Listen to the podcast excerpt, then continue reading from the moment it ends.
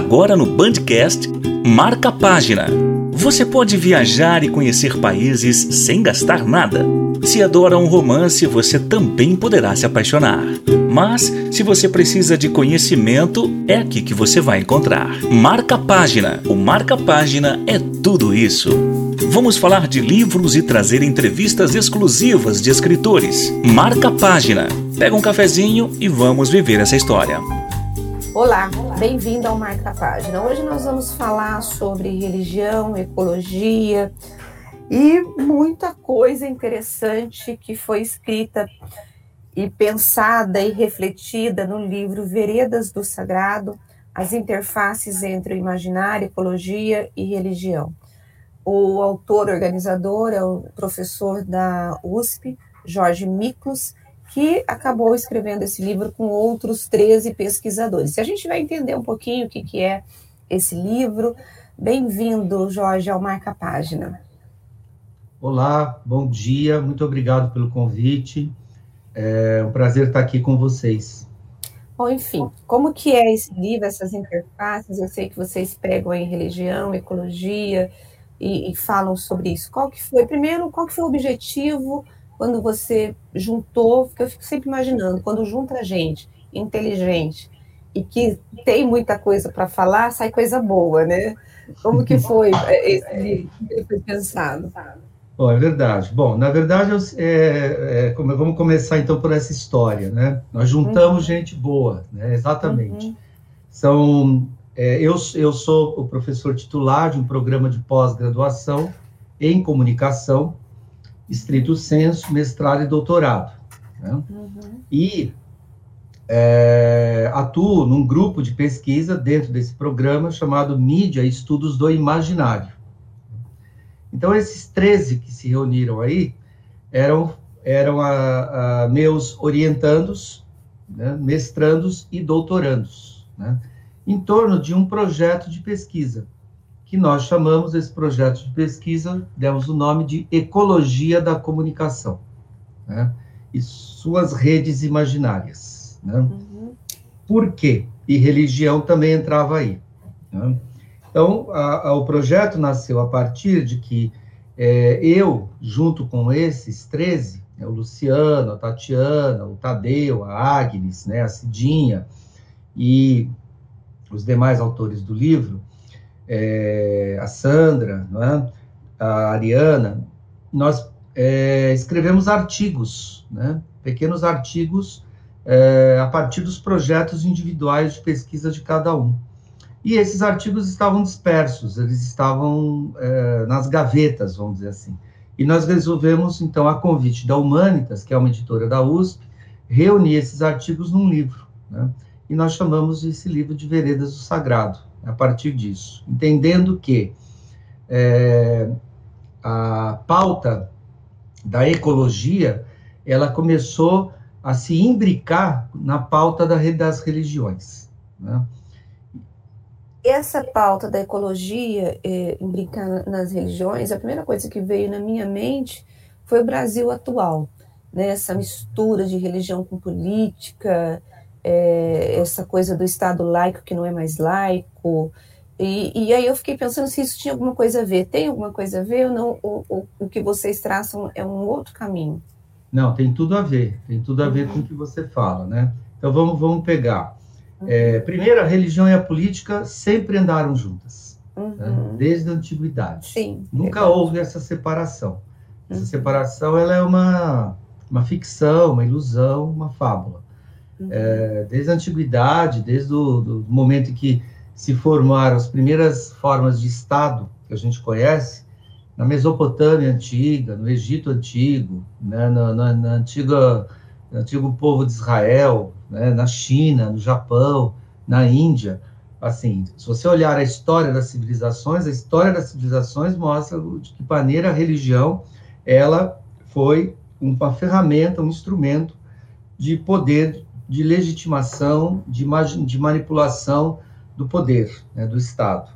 Então, a religião nunca esteve distante da política, né, e a política nunca esteve distante da religião. Elas sempre é, estabeleceram uma relação quase que simbiótica, vamos dizer assim, né? Porque a política precisa é, da religião, porque a religião ela cria imaginários, ela cria situações, ela garante votos. Vamos pensar hoje nas democracias modernas, ela garante votos. É, os pastores, os padres, os líderes religiosos exercem grande influência sobre os seus, sobre os seus membros, sobre os membros das suas igrejas, sobre as suas membresias. Então, por exemplo, uma das pesquisas que nós aventamos foi o crescimento exponencial desde 2005, 2006 das rádios que foram, passaram a ser ocupadas é, por é, igrejas evangélicas. Né? Uhum. Então, uma da, da, das nossas pesquisas foi ter feito uma pesquisa investigativa mesmo, né, junto ao uhum. Ministério da Comunicação, né, e nós fizemos um inventário e nesse inventário nós descobrimos que de, desde 2005 a, até o ano do, da pesquisa, que foi 2015, 2016, uhum. a, houve um crescimento exponencial de concessões por parte do Estado para é, líderes de igrejas evangélicas para que eles pudessem utilizar a rádio. Então, a, a, isso acabou se transformando numa moeda de troca, né? ou seja, uhum. o Estado garantia às igrejas evangélicas o acesso a, aos meios de comunicação e, em troca, as igrejas garantiam apoio a esses políticos que é, forneciam, que cediam essas, essas rádios. Então, é, é, é, então é só para concluir é isso, né? Quer uhum. dizer, é, essa relação entre poder, Estado e, e religião, ela sempre esteve presente historicamente, né? E ela está mais presente hoje, talvez ela esteja mais evidente hoje, né? Pois é, por conta do presidente que você tem, da relação que ele faz questão de deixar muito claro. Será Exato. por isso? Agora, dentro dessa questão de religiões, você tem a, a você, o que vocês observaram foi muita participação dos evangélicos ou outras religiões também têm voz ou estão muito na periferia? Olha, é, é, basicamente o Brasil ele é um país ah, ah, muito cristão, né? uhum. basicamente cristão. Ele foi até, as, até a década de 90 um país mais, bem majoritariamente católico. Tá? Isso, isso olhando o censo do IBGE. Então, 80%, mais de 80% da população, quando respondeu ao censo, até o censo de 91, se, se manifestava católica. Né? Então, o Brasil era um país católico. Da década de 90 do século passado para cá, houve um crescimento é, vertiginoso e muito acelerado da, do, dos grupos chamados evangélicos. Né? Mas evangélico também é uma palavra que não explica muito, virou um guarda-chuva um pouco é, nebuloso. Né? Você, quando você fala a palavra evangélico, parece que você está é, falando nada né? hoje, né? porque a gente precisa delimitar muito bem que tipo de evangélico é esse, né? Porque existem muitos evangélicos. Quando eu falo de um crescimento do evangélico, é um ramo específico dos evangélicos que nós chamamos de neopentecostalismo. Tá? Então, não é todo o segmento evangélico que cresceu, foi um segmento específico do neopentecostalismo que cresceu assustadoramente nos anos 90 para cá. Né?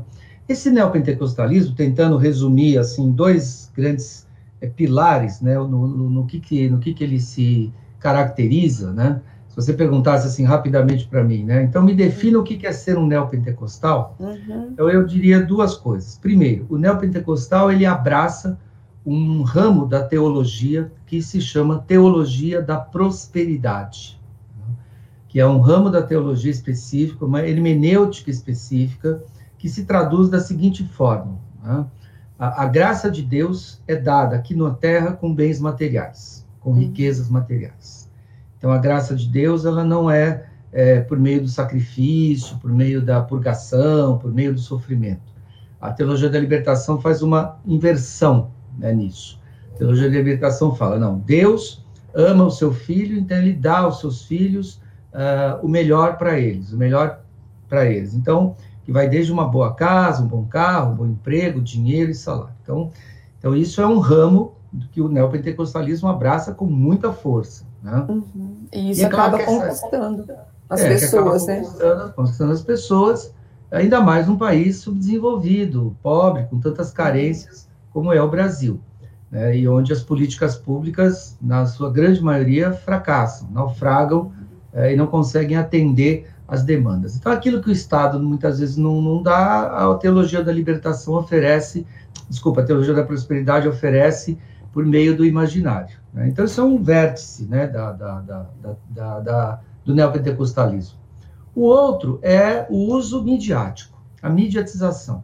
Né? O neopentecostalismo ele nada de braçada nas, na, nas mídias, na, no rádio, na televisão, e, na, e também agora, mais do que nunca, na internet. Né? Então, a gente pode dizer assim, que o neopentecostalismo é irmão gêmeo é, da sociedade do espetáculo, da sociedade da, da mídia, né? Tanto que você observa alguns cultos neopentecostais, você não sabe exatamente se você está assistindo um culto ou se você está assistindo um show. Hum se os pastores são líderes religiosos, se eles são animadores de auditório, se eles uhum. são é, teólogos ou se eles são marqueteiros. Então, a, a, essa fronteira ficou muito imbricada. Então, a uhum. teologia, a, a, o neopentecostalismo, ele trabalha aí. E, e se a gente fosse pensar num terceiro vórtice, e isso se liga ao, ao, ao atual governo, é que o neopentecostalismo é extremamente conservador nos, nos costumes e nos valores. Né? É, o neopentecostalismo ele tem um discurso, uma narrativa de medo assombroso por tudo aquilo que pode ser um viés progressista da sociedade. Então, pautas identitárias, pautas de gênero, pautas étnicas, pautas é, sociais de liberdade, de, de ação, né?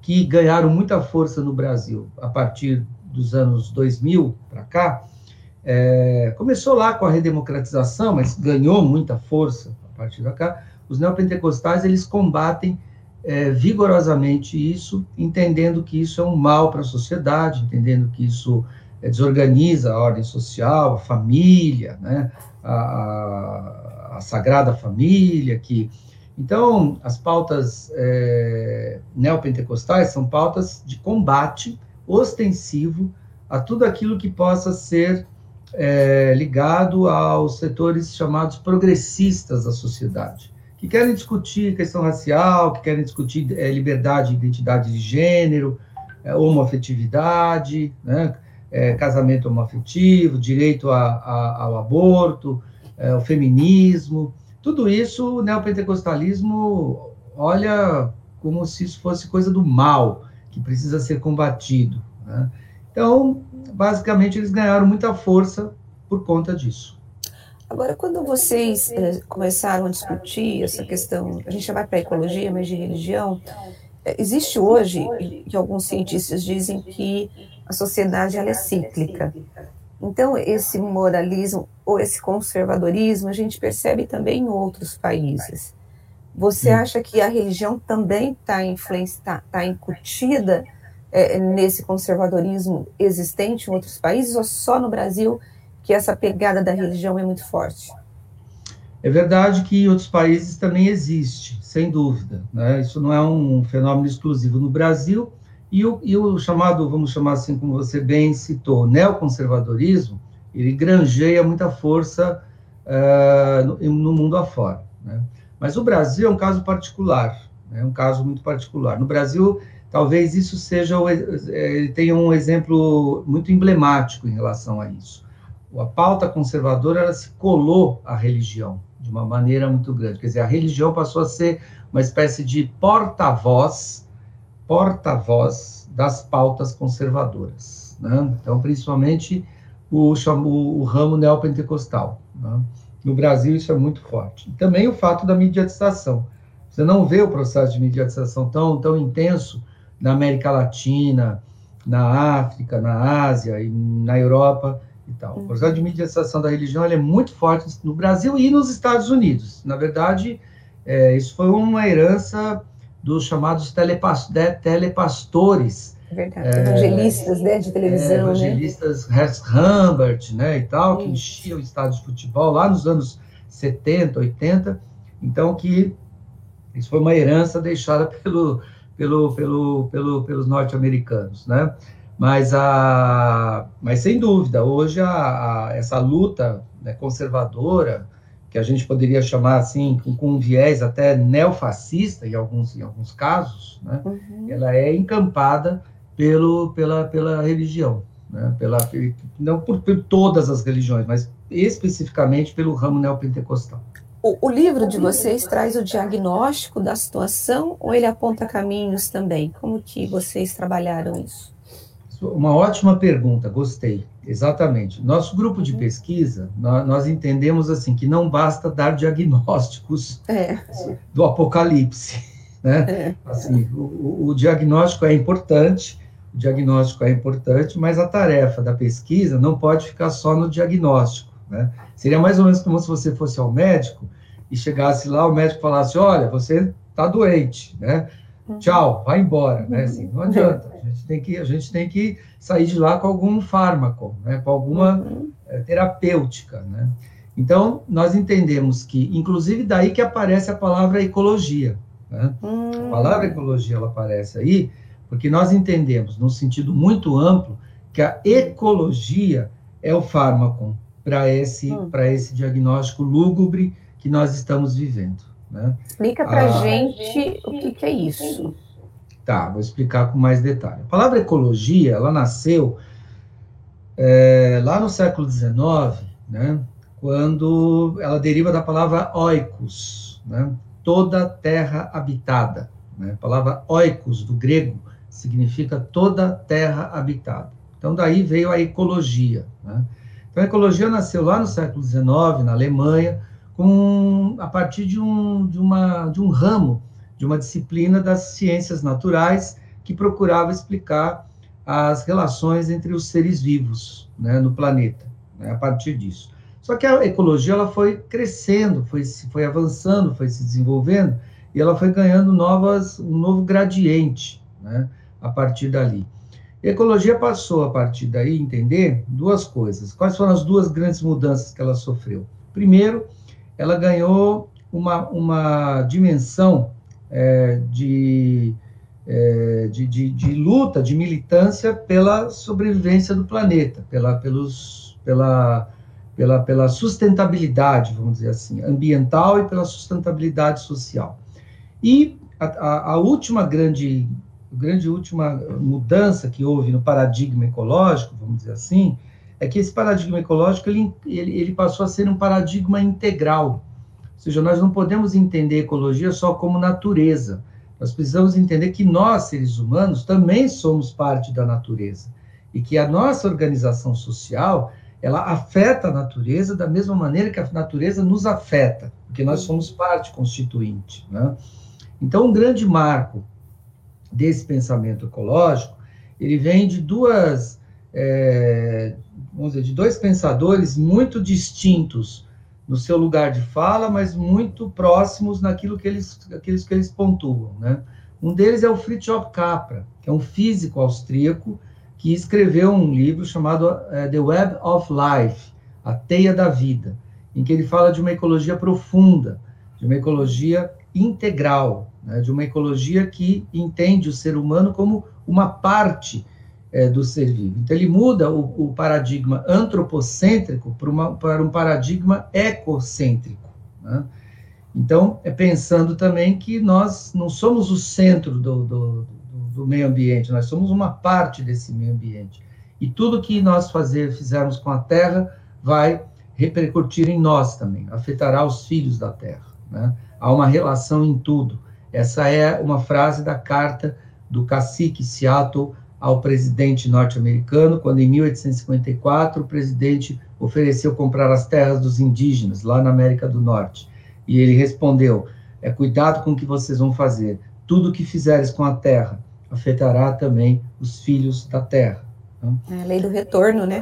É, exatamente, a lei de, de, que tudo, e tudo estabelece uma inter-relação e uma interdependência. Né? Isso é muito importante. Né? E o, e o segundo paradigma veio com, com, com é, um lugar bastante é interessante que já que a gente está falando de religião, né, e era importante dizer isso, nem toda religião também ela é antiecológica. Né? O Papa Francisco, líder supremo da Igreja Católica, em 2015 publicou uma encíclica chamada Laudate Si, né? o cuidado com a casa comum. E nesse texto ele dá um banho, né, dá uma aula do que é ecologia integral. Né? Ele fala justamente de, de todas os problemas que estão sendo é, marcados no planeta, né, problemas ambientais, problemas sociais, problemas culturais e até problemas psicológicos e espirituais, e ele propõe esse laudate si, um, um cuidado com a casa comum. Então, a partir dali é que a gente foi muito influenciado, o grupo de pesquisa, todos os 13, nós somos muito influenciados pela leitura desses dois autores. Né, desses Nossa, dois... e, é, e eu fico pensando, esse livro de vocês deveria ser utilizado nas escolas, né? Para fazer debates e, e, e, discutir mesmo essas questões tão atuais. E, quais são os outros artigos que você acha que vale a pena pontuar aqui nessa nossa conversa? Olha, é, é, é, mais ou menos como você perguntar assim, qual filho você gosta mais, né? Assim, é, pois é, é vou te colocar numa é, situação muito constrangedora. É, vou colocar numa situação muito constrangedora. Né? Qual filho você não falou do meu, né? É, qual é o filho que você gosta mais, né? Porque eu gosto de todos, né? Tem um, tem um texto da Sandra que fala dos povos originários, fala do, dos indígenas, né?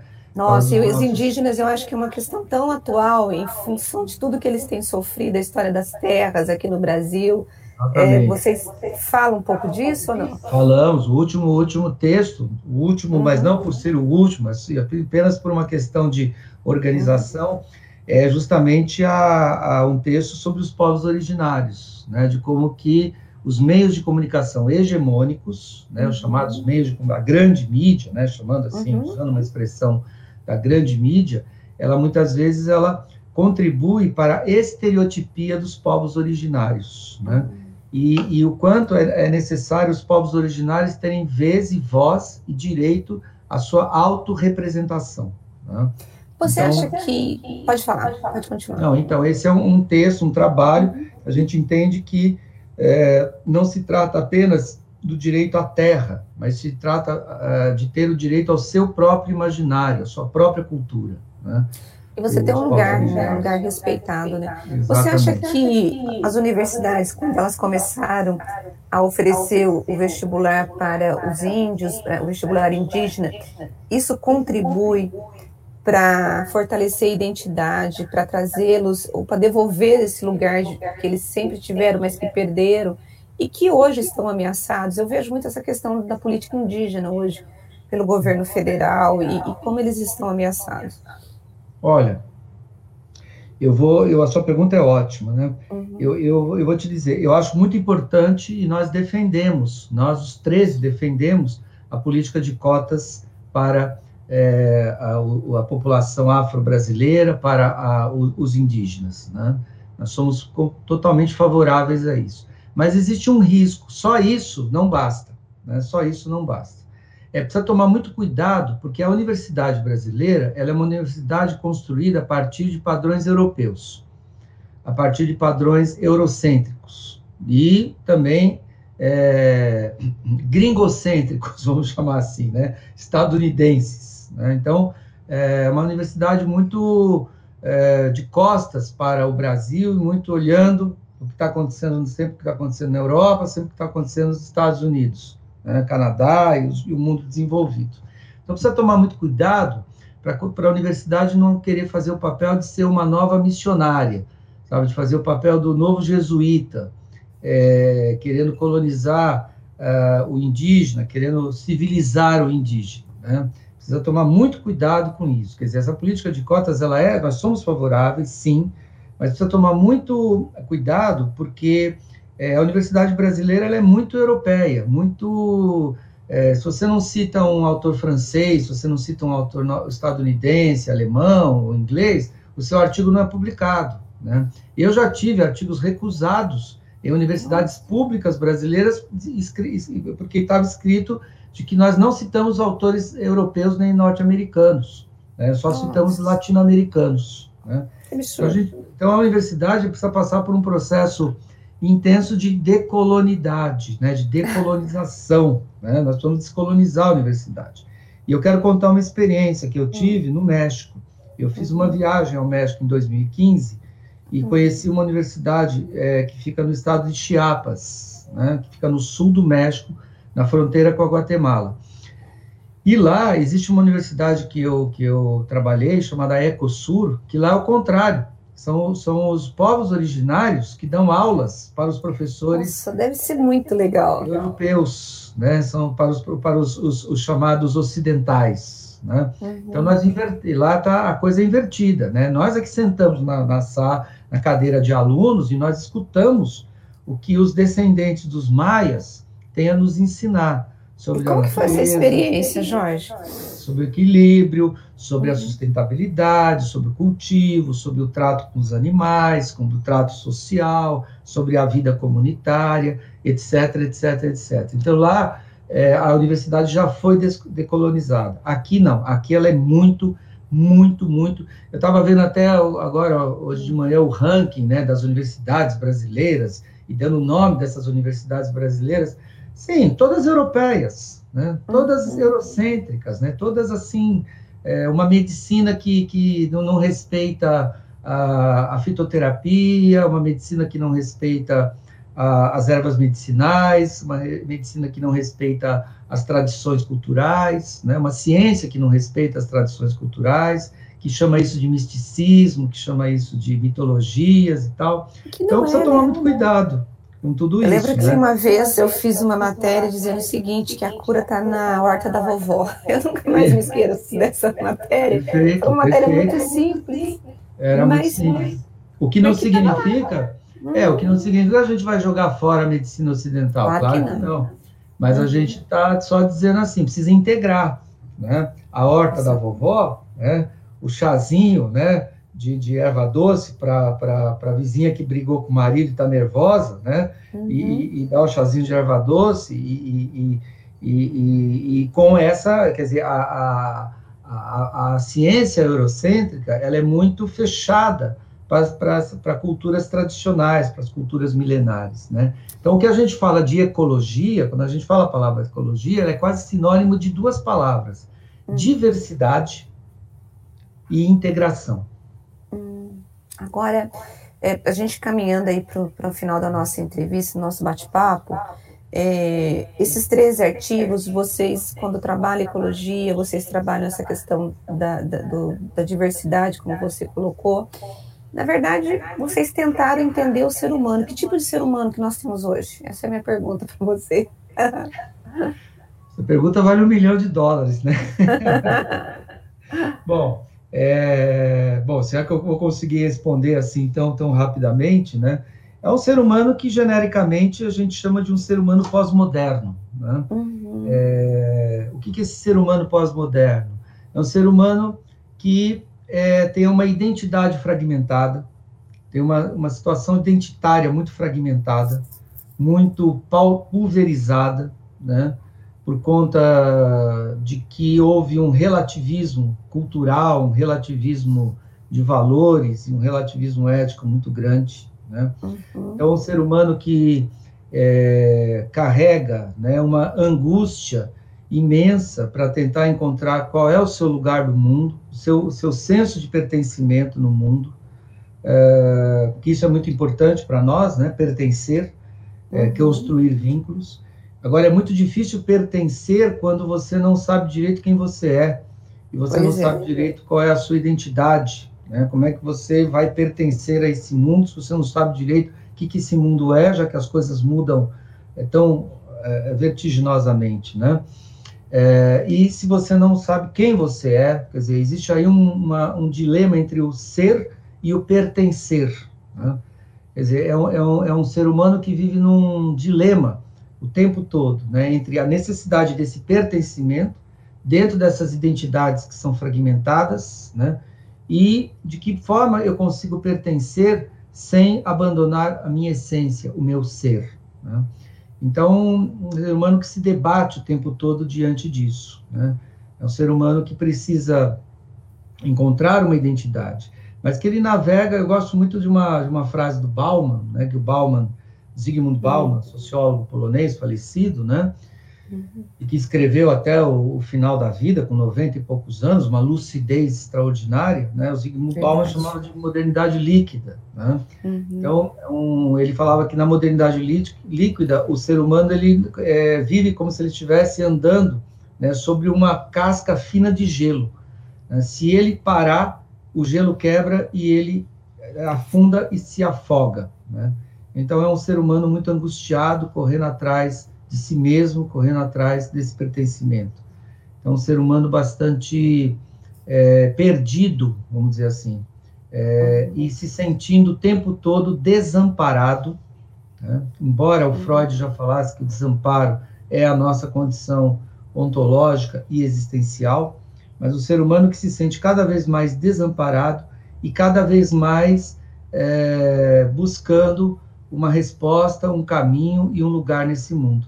E isso é perigoso. Por quê? Perigoso. Porque diante de tanto desamparo, de tanto, diante de tanta carência, né, qualquer coisa que aparece na frente, que for mais, é, tiver embalada melhor, acaba uh, usando um bom marketing, acaba agarrando esse sujeito de uma é, forma muito fácil, né? Dá medo, né, quando você me dá esse diagnóstico, porque eu estava assistindo, comecei a assistir ontem, na verdade, um seriado, até não sei se você já assistiu, Como Nascem os, os Tiranos. Sim, assisti, assisti. Pois é. é. É mais ou menos isso tudo que você está falando, né? Quando você está muito desamparado, você está buscando socorro, você está buscando resposta, você uhum. acha em, nesses tiranos e você transforma uma sociedade num, num caos, né? É, numa sociedade regulamentada, né, administrada, Isso. exatamente. É, onde que o fascismo cresce? O fascismo cresce no medo. É. O fascismo ele cresce, né? O que irriga o fascismo, o solo, o nutriente do fascismo é o medo. Né? Tem um filme do Bergman, do Igmar Bergman, um, um sueco, né, Igmar Bergman, chamado O Ovo da Serpente. Ele retrata, ele retrata Berlim nos anos 20 uhum. em 1923, para ser mais preciso, quando uh, o Partido Nazista tentou dar o primeiro golpe de Estado em Munique. Né? Então, o filme termina, inclusive, com essa, com essa cena histórica, né? quando os nazistas uhum. tentam é, tomar o poder de assalto em Munique. Não, não deu certo, fracassou, mas dez anos depois eles chegaram ao poder uh, de forma até democrática, vamos dizer assim, porque Hitler foi eleito. Mas a grande lição desse filme é essa, né? Dizer, o fascismo ele cresce, o totalitarismo ele cresce, a intolerância né, e todas as formas é, é, violentas de, de, sociedade crescem né, no medo. Né? Uh, medo, medo social, medo, um complexo cultural chamado medo. E, e realmente, o sujeito desamparado, sujeito que olha para um lado, olha para o outro, não, não encontra o seu lugar de pertencimento, ele fica com medo. E aí ele vai buscar uma autoridade né, que lhe deu uma ilusória é, proteção, uma ilusória segurança. Né?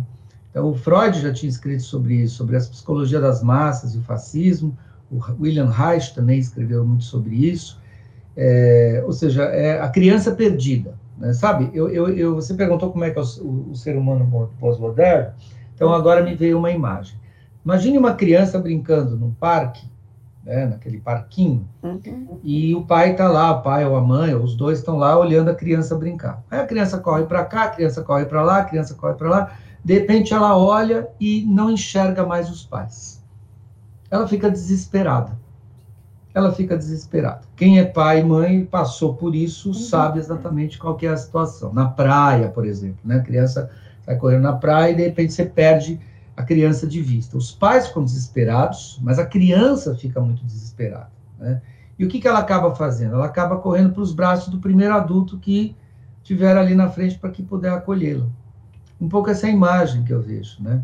A gente tem uma, ou seja, nós estamos vivendo uma fase, é, já que você falou em ciclos, né, uma fase de regressão psíquica, regressão a uma, a uma psique muito infantilizada. Né? Sim. Você percebe isso, você percebe nitidamente que esses, esses grupos é, religiosos, esses grupos é, fascistas, esses grupos conservadores, eles têm uma, uma psique né, muito infantil, muito infantilizada. Né? Eles projetam, por exemplo, a salvação e a redenção no chefe, no uhum. líder, no pastor, no presidente da república, né, no grande pai, aquela força né, do, uhum. do, complexo paterno muito grande. Né? Mesmo que seja um pai terrível, não tem problema, desde que me traga essa segurança. Né? Então, há uma mitificação desse pai. Né? Não por acaso chamam de mito, né? uhum. porque ele é chamado de mitificação. Agora, isso é típico de uma psique infantil. Né? Uma, uma psique que não consegue assumir responsabilidade sobre si mesmo. Né? Conversava ontem isso com a minha esposa, né? Quer dizer, uhum. é, é, a criança, quando você tem uma criança, qual é a, a, característica psíquica da criança? Ela não consegue tomar decisões, fazer escolhas, assumir responsabilidade sobre ela mesma. Ela não tem essa condição. Então, nós somos histéricos e adultos infantilizados. É essa, esse é o diagnóstico que eu, que eu dou para nossa para nossa para nossa nosso estado da arte, né? O espírito do nosso tempo. Nós somos histéricos, né? Extremamente histéricos e extremamente infantilizados, né? E, Obrigada. E, hum. e é isso. Onde, e onde que nós encontramos o teu livro? Quem ouviu esse bate-papo e, e, gostaria de comprar? Olha, na Editora Humanitas, né? procura uhum. no site da Editora Humanitas que lá tem para distribuição. Tá certo. Olha, eu quero agradecer esse bate-papo, Jorge, por ter te parado um pouquinho da sua agenda, né? Ter nos atendido. Muito obrigada, viu? Foi ótimo e muito Obrigado esclarecedor. Vocês. Obrigado vocês. E só deixando uma, uma palavra final, né? Hum. É, o, o, diagnóstico, ele é lúgubre, né? Mas nós temos que ser otimistas no prognóstico. Né? Ah, é verdade. E o prognóstico, quer dizer, isso que ele falava era o Gramsci, né? O, uhum. o, o Antônio Gramsci, o italiano, falava, olha eu sou pessimista no diagnóstico, mas eu sou otimista no prognóstico.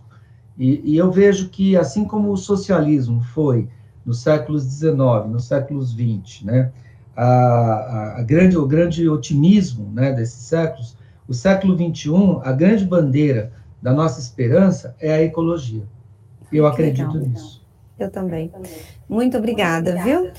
Pessoal, eu quero agradecer você que ficou conosco até esse momento e pedir para que você possa ouvir, compartilhar o nosso bate-papo e estar conosco a semana que vem, quando nós teremos mais um marca-página para poder oferecer para você um bom livro e um bom bate-papo. Beijo e até a semana que vem. Tchau, tchau.